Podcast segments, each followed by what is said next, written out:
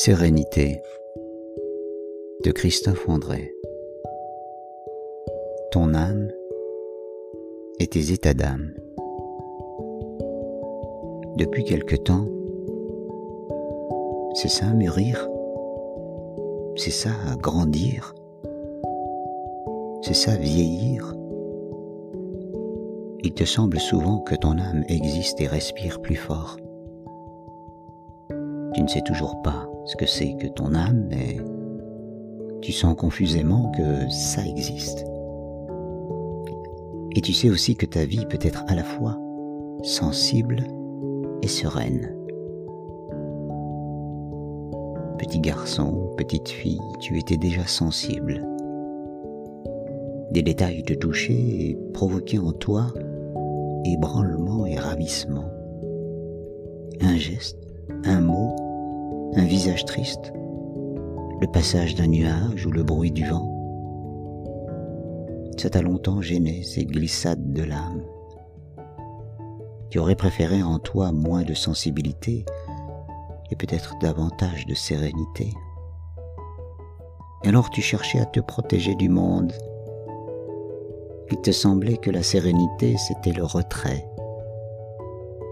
Peu à peu, tu as appris à les accueillir, ces moments qui nous touchent et nous éveillent, et à accueillir aussi tous les états d'âme, heureux ou douloureux, qui naissent à leur contact, vivent dans leur sillage.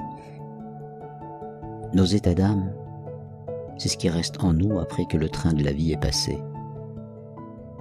Aujourd'hui, tu as enfin compris et accepté cela. Nos états d'âme sont le cœur battant de notre lien au monde.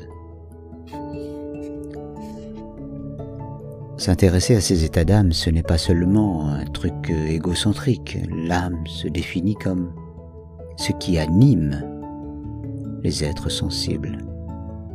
De sa racine anima, l'âme défini comme ce qui anime les êtres, c'est-à-dire les vivants. L'âme nous permet d'aller au-delà de notre intelligence, ou du moins de l'entraîner dans une autre direction. Notre esprit, notre intelligence nous aide à penser le monde, et notre âme nous aide à l'éprouver et à l'habiter pleinement. De fait, nos états d'âme accroissent notre intelligence de vie. Ils sont la résultante de notre réception du monde, même dans ces micro-événements. Ainsi, de petits événements de la vie ne donnent pas d'émotions fortes, mais induisent également des états d'âme. Souvenez-vous,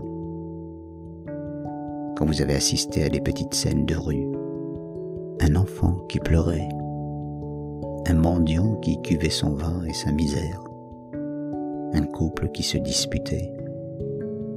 Tout cela, si toutefois vous y avez prêté attention, a pu déclencher en vous du cafard, sans que ces événements aient pourtant un impact sur le cours de votre journée ou de votre existence.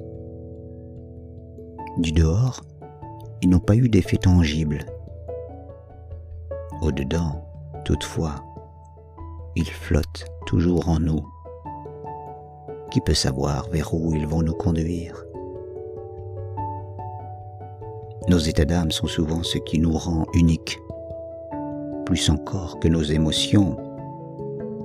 Par exemple, au théâtre ou au cinéma, l'œuvre suscite en nous des réactions fortes, prenantes, uniformes, peu près les mêmes chez tous les spectateurs.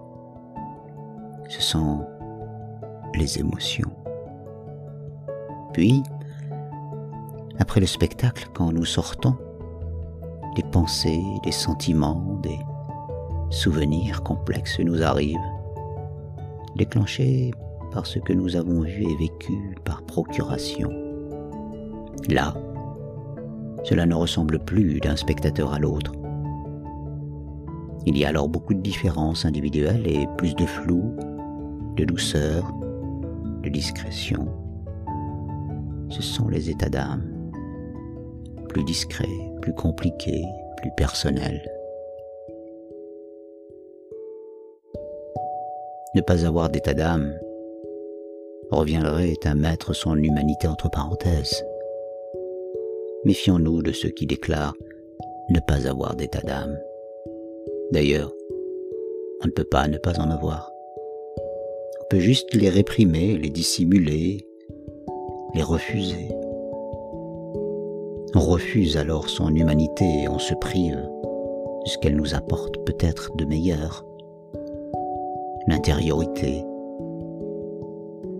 cette nécessité du ressentir face au comprendre, du savoir par l'expérience, face au savoir par la connaissance, doit donc nous pousser à accepter, à observer et à aimer nos états d'âme. Ne négligeons aucun moyen de connaissance et d'accès à ce monde si compliqué et parfois mystérieux.